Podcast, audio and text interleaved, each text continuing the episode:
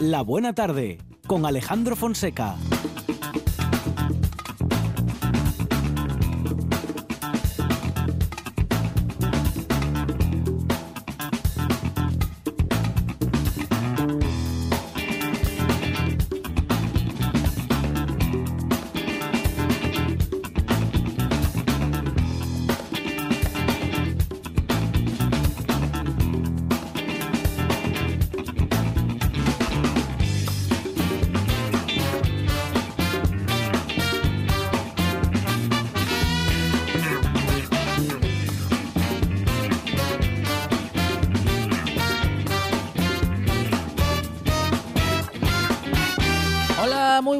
Son las 4 y 11 minutos de la tarde y esta es la radio del Principado de Asturias.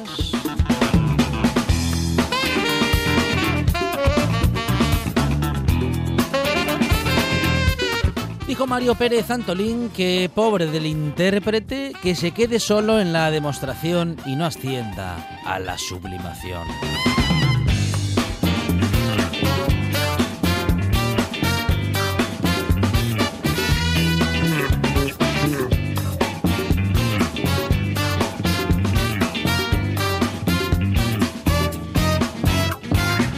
Ellas son sublimes y nos demuestran cada día que son capaces de preparar cuatro horas de radio buenísimas. En la producción, Sandra González y Lucía Fernández.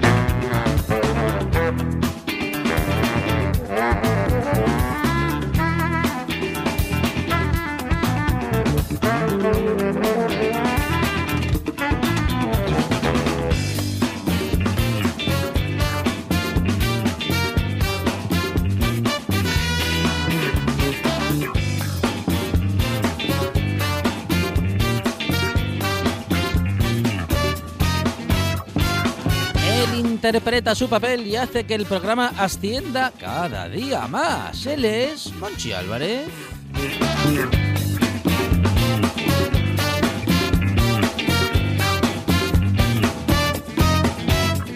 Le gustan los intérpretes, sobre todo aquellos que defienden las canciones de los autores que a él más le emocionan. En la puesta en el aire, Juan Saipenda.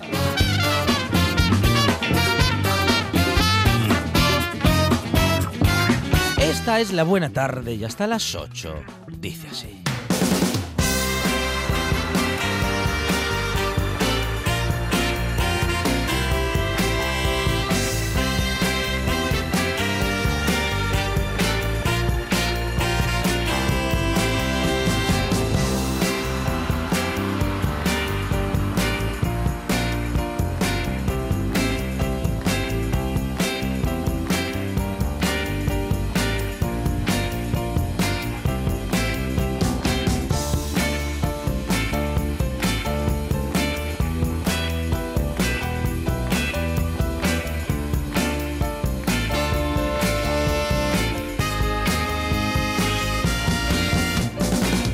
Tarde en la que vamos a tener tiempo de analizar los resultados de ayer. Tendremos tertulia en la buena tarde y es tertulia de actualidad como nunca. Artemio García, Silvia Cosío, Germán Heredia y Marisa Morán llegarán para tertulear a la buena tarde.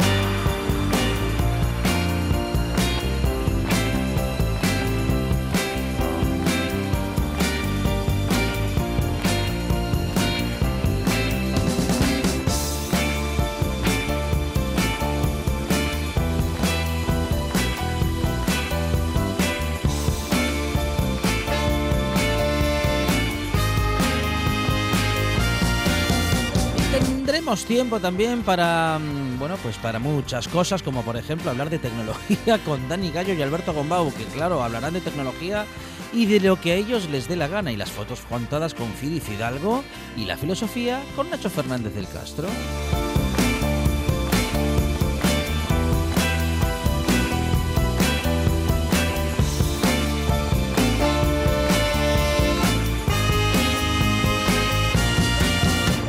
Pedro Menéndez llega con la literatura, al igual que Carlota Suárez, en una hora en la que los libros son los protagonistas y también escritores y escritoras que estarán en esta buena tarde haciendo de las suyas. Esto es la buena tarde y son cuatro horas de radio, cuatro horas de compañía, cuatro horas de buena música y cuatro horas también de información. Cuatro horas de radio que hasta las ocho no para.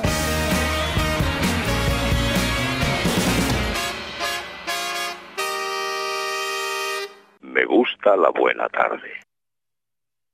Uh,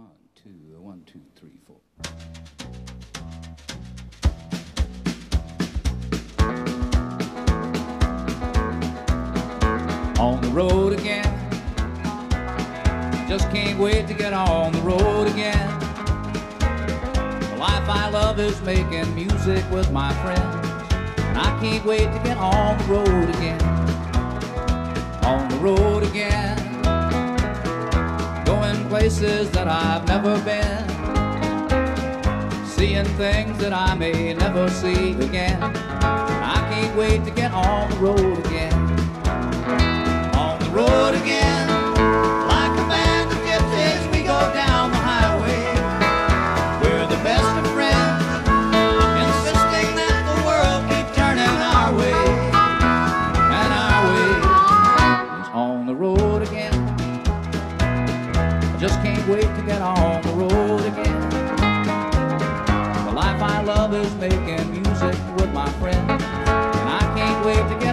Road again.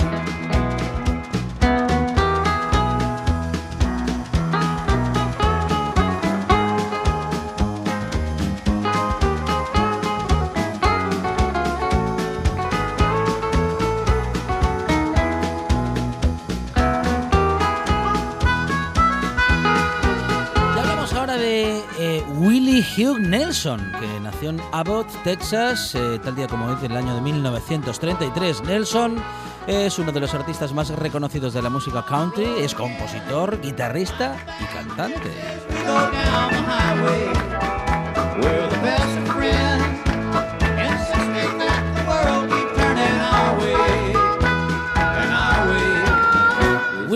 Nelson nació durante la Gran Depresión y fue criado por sus abuelos. Compuso su primera canción a los 7 años, trabajó como pinchadiscos en diferentes cadenas de radio de Texas y paseó su guitarra y su voz por unos cuantos garitos.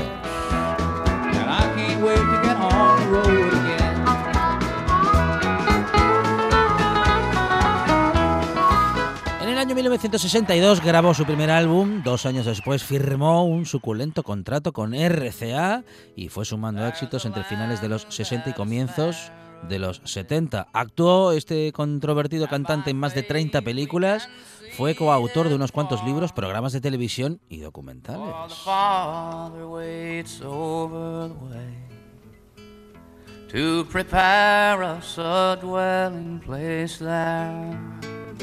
In sweet, sweet by and by, we shall meet on that beautiful shore.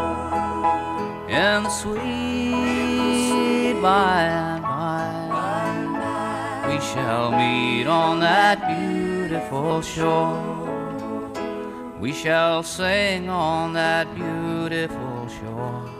En los Estados Unidos es muy conocida su labor como activista a favor del uso del biocombustible y también de la legalización de la marihuana. Vamos a comenzar y hemos comenzado ya la buena tarde de hoy con un éxito de Nelson en On the Road Again y ahora estamos escuchando esta canción tan interesante que fusiona con destreza el country y el gospel Sweet By and By. We shall meet on that beautiful shore in the sweet by and by. We shall meet on that beautiful shore.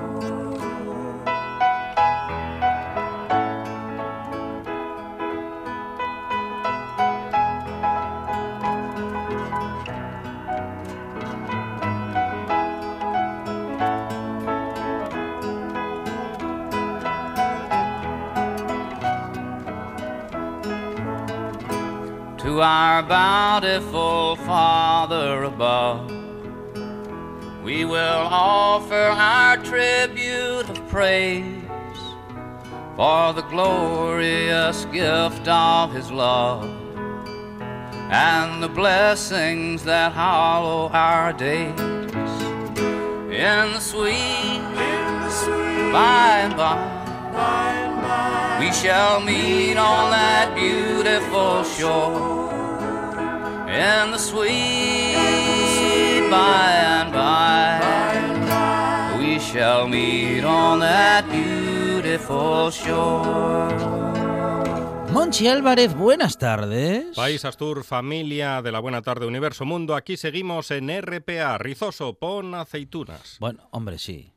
Es que Una, ta- una tapita. un poquito, algo, hombre. que- pero por favor, que dejen de poner esas patatas que vienen en bolsas mm, de 10 kilos. Lo peor no son las patatas. Y- Lo peor es el cóctel de el frutos cóctel de secos. frutos secos. Con el garbanzo Sí.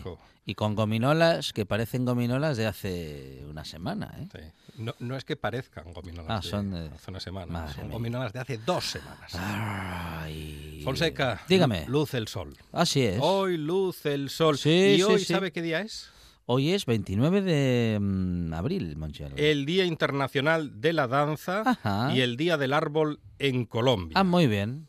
Que es una En Colombia, solamente. Sí, que es una información muy útil para los bailarines colombianos que nos estén escuchando. Claro, y que sean amantes de la naturaleza. Hoy estoy relajadito, Fonseca. ¿Está relajado? Sí, porque ya Será el buen tiempo. Ya abracé tres lloreos Sí. Oh.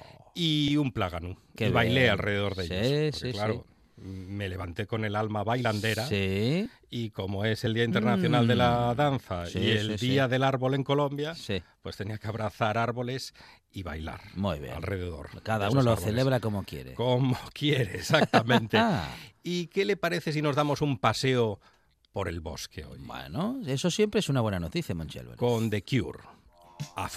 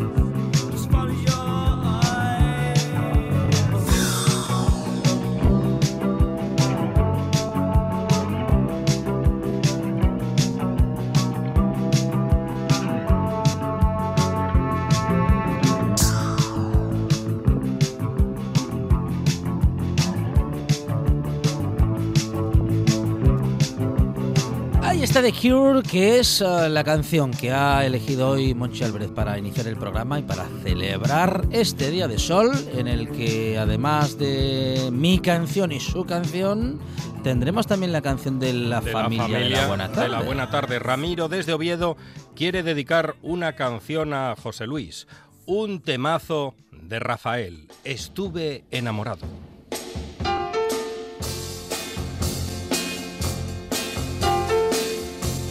Estuve enamorado de ti. Estuve enamorado de ti. Pero ya no siento nada. Ni me inquieta tu mirada como ayer. Estuve enamorado de ti. Estuve enamorado de ti, pero ya no siento nada, ni me inquietan tus palabras como ayer. Y pensar que un día te quise, como a nadie yo he querido jamás. Y pensar que siempre te dije que por nada te podría dejar.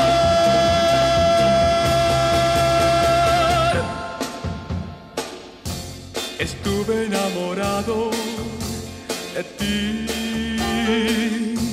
Estuve enamorado de ti. Pero quiero ser sincero. De verdad que, que no te quiero como ayer. Y pensar, aunque siempre te quise, como a nadie yo he querido jamás. Y pensar que un día te dije que por nada te podría dejar.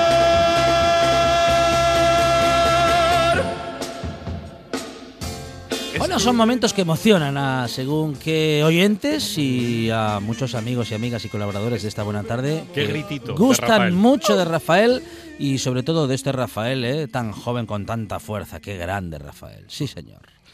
¿Y ahora qué nos toca? Hombre, nos tocan las últimas noticias. Monchi Álvarez, que venga Lucía Fer- Lu- Lucía, Lucía, ¡Fernández! Lucía.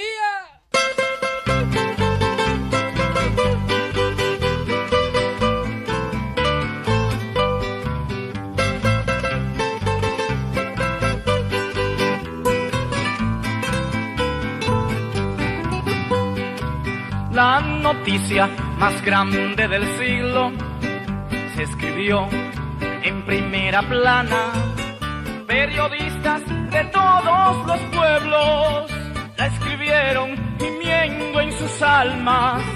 Y es que habían desaparecido esas gentes que a Dios alababan. No sabemos eh, qué gentes habían desaparecido, pero la que aparece y no desaparece es Lucía Fernández. Lucía, ¿qué tal? Buenas tardes. Muy buenas tardes de lunes. Yo no desaparezco nunca. Puedo, Hombre, puedo sí. escaparme un poquito, pero Claro. desaparecer no. Ya sabéis que vengo otra vez. Sí. Y aparece a su lado. Acechas y aparezco a tu lado. Yo soy vuestra peor pesadilla. Siempre No, no, termino no. apareciendo otra vez. No. ¿Pero qué dice Nuestra Fernández? peor pesadilla Aparezco otra vez. es Mecano, que de vez en cuando aparece. Pues eso. Tampoco se pasa. Vuelvo otra vez hay para Hay traer otras, a mi hay otras pesadillas peores.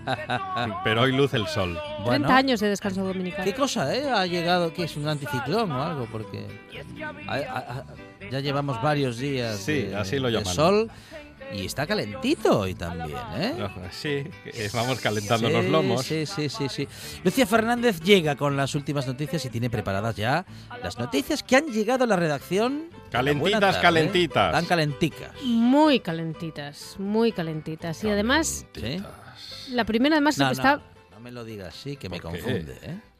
Que sí, que la primera está Sí. muy, muy, muy, muy, muy, muy calentita. Muy calentita. Yo Muy cuando le- la, la leí esta calentita. mañana dije, "Ah, la verdad es que hay gente para todo y, ¿Ah, sí? y la originalidad siempre tiene que ser noticia, Sí. porque es así.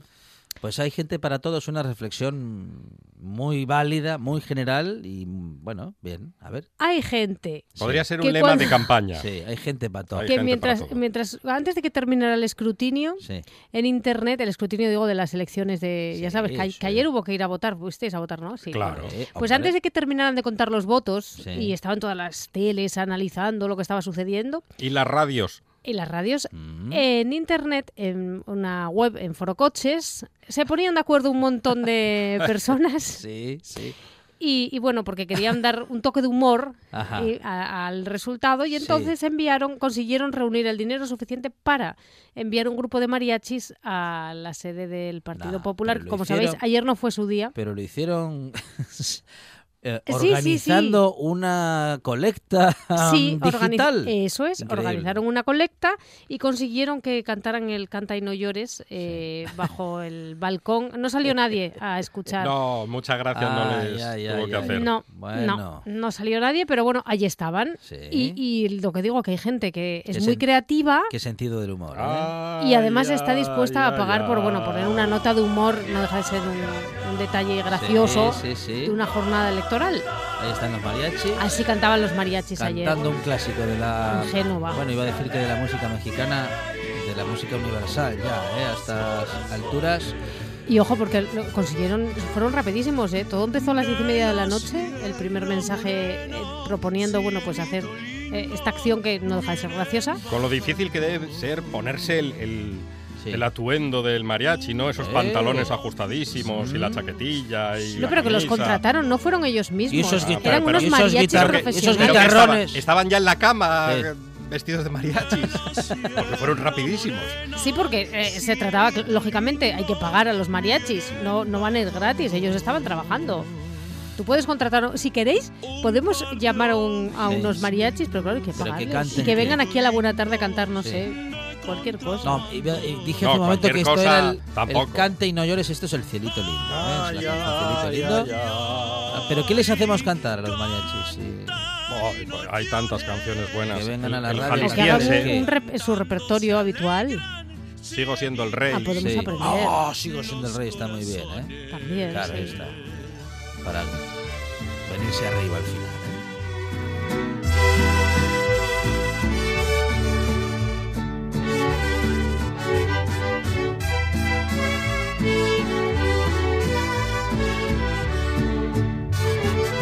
Es la primera vez que se habla del resultado de unas elecciones con eh, el cielito lindo de fondo, pero bueno, es que siempre tiene que haber una primera vez Para todo. aunque mm, con eso no estoy muy de acuerdo. ¿eh? Que hay muchas cosas que no voy a hacer nunca.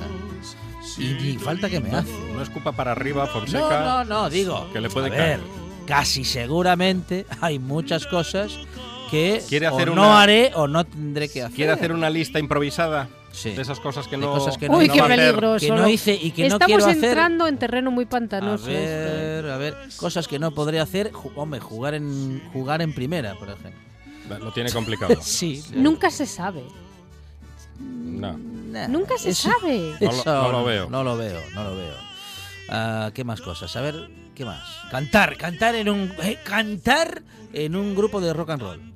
Ah, en un grupo de rock and Ver en roll. directo a Led Zeppelin. Tampoco lo voy a poder hacer. Bueno, pero estamos hablando de imposibles también. eh, eh, claro, Claro. eso. Imitar tampoco- a Bob Dylan. Imitar a Bob Dylan. Bueno, Eso es fácil, en la es siesta fácil. se puede hacer. Sí, sí, sí. Se enfada uno con la gente, les tira un teléfono. Y ya está. Eso es. ¿Y hay más informaciones para este boletín? Sí, ¿Ah, sí, sí? sí, sí. Pues vamos a ellas, Lucía Fernández. Últimas noticias, estoy perdiendo a mi amor. Y entre la primera y la tercera está la segunda de las últimas noticias a cargo de Lucía Fernández. Esta a mí me, me tiene preocupada. Vaya. Resulta que eh, el otro día algo, algo intuíamos ya cuando estuvimos hablando de, de lo que nuestro cuerpo podía estar diciéndonos por la forma de caminar, ¿os acordáis? Sí. Ah, es verdad. Pues hoy van por ahí los tiros, pero eh, esto ya se generaliza. Los pelirrojos, eh, la gente que tiene el metabolismo lento, Sí. eh, el- lo, el- el- lo que miden nuestros dedos en la mano, todo eso está Voy diciendo cosas de dedos. nuestra salud. ¿Qué Y dicen, de, nosotros que no lo sabíamos. ¿Qué dicen de los azafranaos? Uy, las personas pelirrojas, yo esto no lo sabía y por lo visto es, eh, es culturilla popular, lo sabe todo el mundo. Resulta que la, la gente que tiene el pelo pelirrojo tiene el umbral, el umbral del Sí. dolor más bajo. Más bajo. Esto Que son unos quejicas, vamos. no, no, no, Ah, no. fíjate, porque cuando van a ser operados Sí. les tienen que poner un 20% más de, Ah, de agua- anestesia ah, que para, para hacerles la misma Pero- operación, lo cual supone sí. un riesgo, porque ya sabéis Ah, que la anestesia no es... Pero no, entonces no es que aguantan más el dolor, lo aguantan menos. Menos, sí. Sí. Lo tienen más bajo, es decir, eh, Sí. con menos, lo que para otros sería un dolor soportable, para ellos es insoportable. Sí, sí, y va en la misma línea de, de, la, de lo que decimos de la anestesia. Necesitan un 20% más de anestesia cuando les van a hacer, eh, les van a operar, porque no, no les hace efecto de la misma manera. Y, y esto, claro, supone que nos preocupemos. Y hay una explicación. No vayáis, eh, no vayáis a creer que no. Eh, porque es, eh, tiene que ver con la mutación de MC1R, que es lo que hace que sean pelirrojos. Sí. Hacen también que sean más sensibles, por ejemplo, a los cambios de temperatura. Y, y, bueno, eh, digamos que generan menos analgésicos naturales. Por eso son más sensibles al dolor. Las endorfinas tienen eh, más limitadas esas endorfinas y entonces eh, notan más el dolor. Tendría que, tiene sentido lo que estoy diciendo. tiene todo. Siempre tiene sentido. Tiene lo que sentido. dice Todo lo que Es decir, se puede comprender. Claro. Se puede comprender. Es Sí. decir, como no generan esos analgésicos naturales, que son las endorfinas, Ajá. pues eh, sienten más dolor que Mire, cualquier mire, otra mire, persona, mire como cómo siente, pellizco. cómo siente dolor. Este azafranado. No, no, pero. A ver, ¿cuándo? Ah, ahora. Ahora. Y apenas se cortó con un papel. Y mire cómo. Es un cómo se quejica. queja. Es un quejica, pero bueno, por lo menos canta con melodía y, y bien afinado. ¿eh? Y ojo, O- Ojito, ojo, Vamos a ver. al dato. Cuidado. Vosotros eh, miraos los dedos de la mano, ponedlos así. Sí. Tenéis que miraros la palma de la mano, los algo dedos malo. bien juntitos Sí. y tenéis que mirar a ver si vuestro dedo índice, ¿sabéis cuál es el dedo índice? El que Sí. está al lado del Sí, el pulgar. de, el de Ese. soñar- el de elegir candidatos. Sí, ese. Sí. Sí. El dedo índice tenéis que mirar a ver si mide más o menos o está igual que el dedo anular. ¿Sabéis cuál es el anular? El que, sí, el que no es el mayor. El que está al lado del meñique. El de- Ese, sí. que no sea pues, mayor o que sí sea Que mayor. sea mayor o menor. Sí, vuestro dedo, Eh, la segunda ya tal. Sí, Y Pascual. si vuestro dedo índice es más corto que el dedo anular, sí. tenéis que ir a que os, os revise el urólogo. Ah, mire, y si Sí. es más largo. Muchas gracias. sí. No, entonces no. De entonces, nada. Ah, mire, bien. se- el- el- dice. ¿Cómo? ¿Qué Ah, no, Entonces, no bien, te- no tengo que visitar al urólogo. No, no, no. ¿Por qué? Raro Porque para mí, pero no tengo que ir. Si vuestro dedo índice es más corto que el dedo anular, tenéis más riesgo de tener cáncer de próstata. Uy, Ajá. Sí, sí, hay un estudio que dice eh, que hicieron en más de 1.500 pacientes que tienen esta enfermedad Fernández repartiendo miedo. y 3.000 eh, sujetos que estaban sanos Sí. Y durante 15 años estuvieron eh, analizando este dato y descubrieron que los que tenían el dedo índice más corto que el dedo anular eh, tenían un 67% más de probabilidades de tener cáncer de próstata. Bueno. 67% más.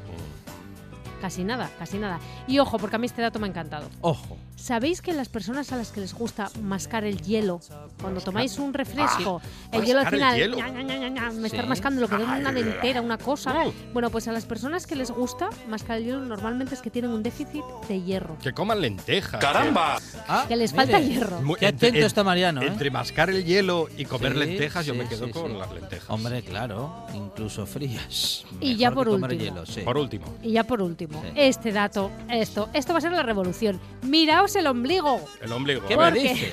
Uy, pero Sí, si, sí. si lo tengo muy colorido hoy. Cuanto más alto tengáis el ombligo, Sí. probablemente, Más alto. Pero alto respecto de que. pues más cerca del pecho. Pero- ah, más cerca del pecho. Si tienes el ombligo en el pecho es que te acaban de pegar un tiro.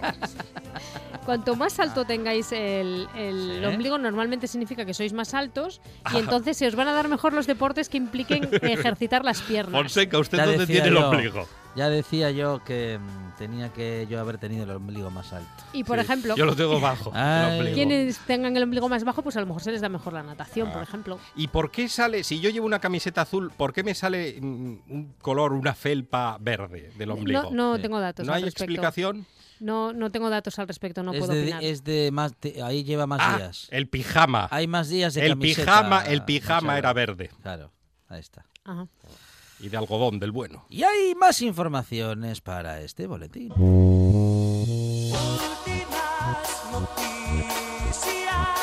Estoy perdiendo a mi amor. Y son las últimas de las últimas, Lucia Fernández. Ay, pobre Fidel, Pobre colombiano. Fidel. ¿Qué Fidel? Un hombre de Tumaco, en Colombia, Sí. que resulta que bueno, falleció, lo enterraron, y los vecinos movieron eh, cielo y tierra, nunca mejor dicho, para que lo desenterraran porque se- decían, insistían una y otra vez en que este hombre estaba venga a dar voces dentro del ataúd. Y además Es un todo audio fue, original, ¿eh? todo fue en Semana Santa, decían los vecinos que era un- el milagro de Semana Santa. Que este hombre, Fidel, ojo que se apellida Pantoja, Fidel Pantoja. Sí, el martes santo dicen que le escucharon gritar y, bueno, este hombre murió con 50 años, ¿eh? que le habían escuchado gritar y que había que desenterrarlo. Tanto insistieron que al final, efectivamente, desenterraron a Fidel y le llevaron al hospital más cercano. A pesar de que el centro médico no, no encontró señal de vida en, en Fidel, Está muerto Fidel. siguen manteniendo que Fidel está vivo. Ajá. y han pedido una segunda opinión. Sí. Ojo, que Fidel te- ¿Pero estaba casado y tenía A- 10 a- hijos, a un- entonces A un parapsicólogo. la cosa, la cosa no, no, es, no es cuestión de tomarse la broma. No porque es algo con diez- baladí. Con 10 hijos, 50 Sí. años, 10 hijos, Fidel tenía todavía mucho. ¿Cómo, que- cómo tenía el ombligo, Fidel? No sé. No, ¿A qué Hombre, altura, ¿a qué lleno- altura lo tenía? Lleno de- supongo que habiendo estado enterrado lleno de tierra, Diez hijos. Supongo que sí. Sí, y su mujer dice que sigue esperando, que sabe que Fidel está vivo y que va a resucitar en algún momento. O sea, que va, le va, va a abrir los ojos en algún momento. Sí. No Que, es- que yo- esperen, que esperen tres días. Esta Porque al tercer día se suele Es inquietante. resucitar. Nueve, nueve días habían Ah, pasado. nueve. Y dice que es una señal clara el hecho de que el cuerpo todavía no estuviera descompuesto. Yo, eh, la noticia es así, sé que resulta incomprensible. Fidel aparentemente sigue muerto, pero la familia dice que está vivo. Pero Esa es la noticia. los médicos dicen Que que, no. no. Que no. No vayas presumiendo por ahí, diciendo que no puedo estar sin ti. Tú que sabes de mí, Que qué ganas de ducharme cuando escucho esta canción. Ah. Bueno, pues ah, Me entran unas ganas de... Ay, me pongo nervioso, Fonseca, llega, perdone. llega Julio Iglesias en una noticia en la que estábamos hablando de, De Fidel. raro, raro. eh, y de cosas raras también, ¿eh? como también decía abuelito. Ay, qué cosas más raras que pasan. Lucia Fernández, Monchi Álvarez, gracias. Hasta luego. Chao. En toda Asturias. En toda Asturias. RPA. Esta es tu radio.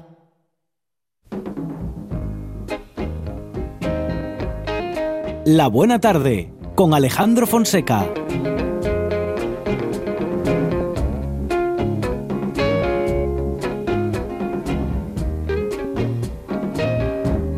Sitting all alone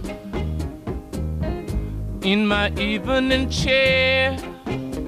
Te cuento ahora que el Partido Socialista ha ganado las elecciones. A estas horas ya lo sabrás, claro. Pero además también el Partido Popular ha visto cuestionado su liderazgo entre los partidos de la derecha, que ha quedado muy fragmentada. Vox, el partido de la ultraderecha, ha obtenido 23 escaños.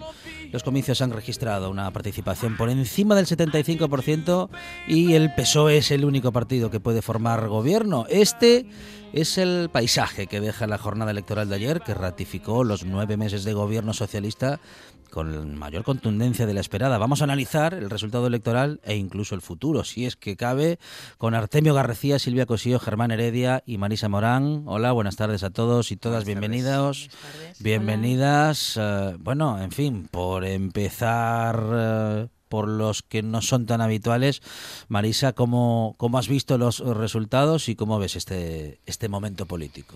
Bueno, lo primero, yo creo que una felicitación para todo el pueblo español por la Mm. alta participación, 75%, porque todo transcurrió con muchísima tranquilidad y Mm, normalidad. Y porque lo que se dice de la fiesta de la democracia, pues así fue. O sea que eso es lo primero. Lo segundo, nos quedan lecturas. Muchas lecturas. Yo, eh, bueno, propongo el manual de resistencia Mm, para casi todos los españoles, porque está claro que funciona. Eh, ese liderazgo perdido y recuperado en casi toda España, después de ver el mapa del 16 y ver el mapa del 19, ujú. pues es para pensar y para decir que son una fuerza viva. Y bueno, la debacle del PP es también para tener en cuenta esa caída hacia el vacío que bueno que tiene que dar mucho que pensar y que teniendo en cuenta que a un mes de distancia vuelve a haber elecciones pues vamos a ver cómo intentan resucitar. Germán. Bueno, la verdad es que ratifico lo que decía Marisa. ¿eh? Ah, Lo de ayer fue extraordinario. Ver la cantidad de gente que iba a las mesas a, a votar es algo que, me recordaba casi tiempos pretéritos de los años 80, cuando la gente estaba muy animada a votar y a participar en, en, el- en la organización de este país. Eh, lo cual demuestra que, a pesar de todas las críticas que tiene muchas veces nuestra democracia, pues la democracia funciona. A pesar de todo lo que ocurrió en el, o las críticas que tiene, eh, pues los años 70 a la hora de formar eh, la, la, nueva España que tenemos ahora mismo, parece que funciona, o sea, que estamos ahí y, y que hay alternancia en los gobiernos. Eh, como ocurre en casi todas las democracias, esa alternancia siempre es buena. Da lo mismo que esté uno que esté otro. Es bonito que se cambien las posturas y siempre digo lo que es habitual en mí, que, que todos buscan el bien para un país o para una ciudad. Y, y en este caso esa alternancia era habitual y lo que el PSOE, por ejemplo, yo como hago siempre la misma historia, el PSOE pasó un sarampión hace ocho años con, con, con la aparición de Podemos y partidos un poco a su, a su ala, uh -huh. y ahora pues ese sarampión lo, lo, pasó ahora mismo el PP. Espero que haga también su reflexión.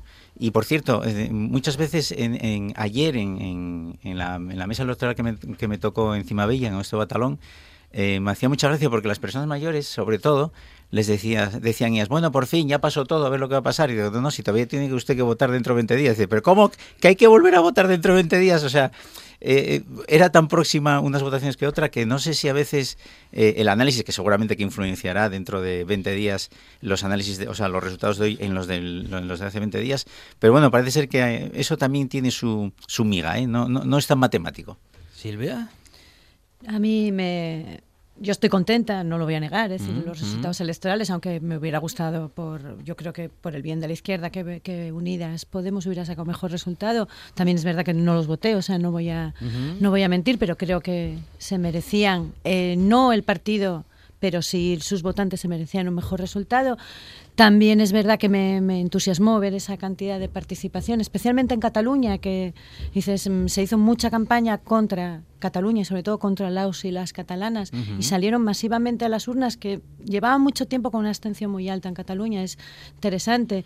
La lectura del País Vasco también, donde ninguna de las tres derechas nacionales sacó escaño, dejaron a Maroto fuera del, del Parlamento, y yo creo que aquí se reivindican a dos personas con nombres y apellidos. Una es Pedro Sánchez, creo que demostró una inteligencia política que muy poca gente supo ver en su momento, cuando supo resistir el, cuando le echaron de, del PSOE, cuando la gestora y cuando se presentó a las primarias, hacían muchos chistes sobre él. Es decir, es un tío muy inteligente, supo dar un, en el momento dado un, o sea, una, una moción de censura además supo convocar en un momento muy complicado cuando se le torcieron el tema de las de los mm, presupuestos supo cuando tenía que convocar elecciones. Creo que eh, ha leído él o los que le aconsejan muy bien mucho mejor que otras muchas y muchos la realidad de este país. Y quiero también romper una lanza en favor a Tezanos que lleva sobre todo cierta prensa metiéndose con él mogollón de tiempo y creo que es un tío muy serio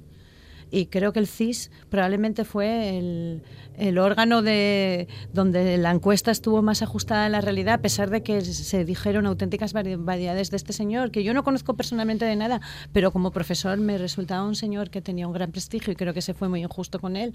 Uh -huh, Así que uh -huh. ayer, digamos que se vio que el método científico que, utiliza, que utilizaba para las encuestas no era manipulador, sino que se ajustaba bastante a la realidad. Yo estoy contenta, lo repito, o sea, me parece que ha sido muy buen un muy buen resultado electoral, visto además la situación que había de malestar, de cómo la extrema derecha utilizó las, los fake news, los memes y todo lo que aprendieron de Donald Trump, de Orban y de Marie Le Pen en España ha servido para movilizar, sí, pero para movilizar a la izquierda eso hay que darles las gracias. Uh -huh. ¿Artemio? Bueno, yo estoy razonablemente satisfecho. Uh -huh. Y sorprendido también. Ajá. Sorprendido porque yo la verdad no esperaba el resultado que se dio. yo pensaba eh, pues que la derecha iba a obtener, el conjunto de la derecha quiero decir, iba a obtener mayoría absoluta.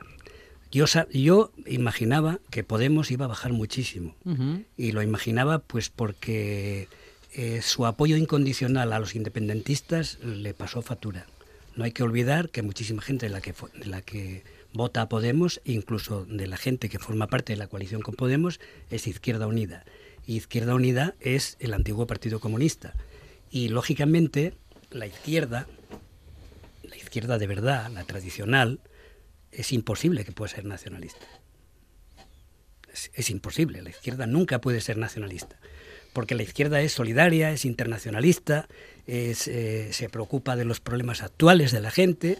En, estoy hablando en general, ¿eh? no estoy hablando de individuos concretos, estoy hablando de, de, lo que viene a ser la ideología de la izquierda. y los nacionalistas pues son, en fin, gente muy narcisista, muy egoísta, eh, muy, incluso me atrevería a decir que en algunos casos hasta xenófoba, y lógicamente que alguien que se llame de izquierdas pueda apoyar el nacionalismo me, parece realmente, en fin, un oxímoron. No, eso no es posible. Entonces yo ya preveía el descenso de, Unidas Podemos. Lo que no me imaginaba era el, alza de Vox. no me lo podía imaginar, vamos, es, es, que eso me llevó por mucho que dijeran algunas encuestas pagadas, hay que, como decía Silvia, ¿no? Eh, lo del CIS eh, es el centro de investigaciones sociológicas del país, o sea, es decir, está, al, está al, servicio del Estado, lógicamente, pero el resto de, de, los analistas mm, las encarga el país, las encarga el mundo, las encarga la razón, las, o sea, son eh, estadísticas pagadas. Y como son pagadas, pues en muchos casos son manipuladas. Eh, de modo que cuando preveían que, por ejemplo, Vox iba a conseguir 70 diputados, yo sinceramente me asusté pensando que probablemente podía conseguir 70, pero bajando los demás. O sea, es decir, oye, bueno, puede conseguir 70 porque hay que tener en cuenta que en el PP, por ejemplo, pues hay gente moderada, hay gente más, más del centro, pero también hay residuos todavía, residuos todavía que, se parece mucho a la extrema a la extrema derecha.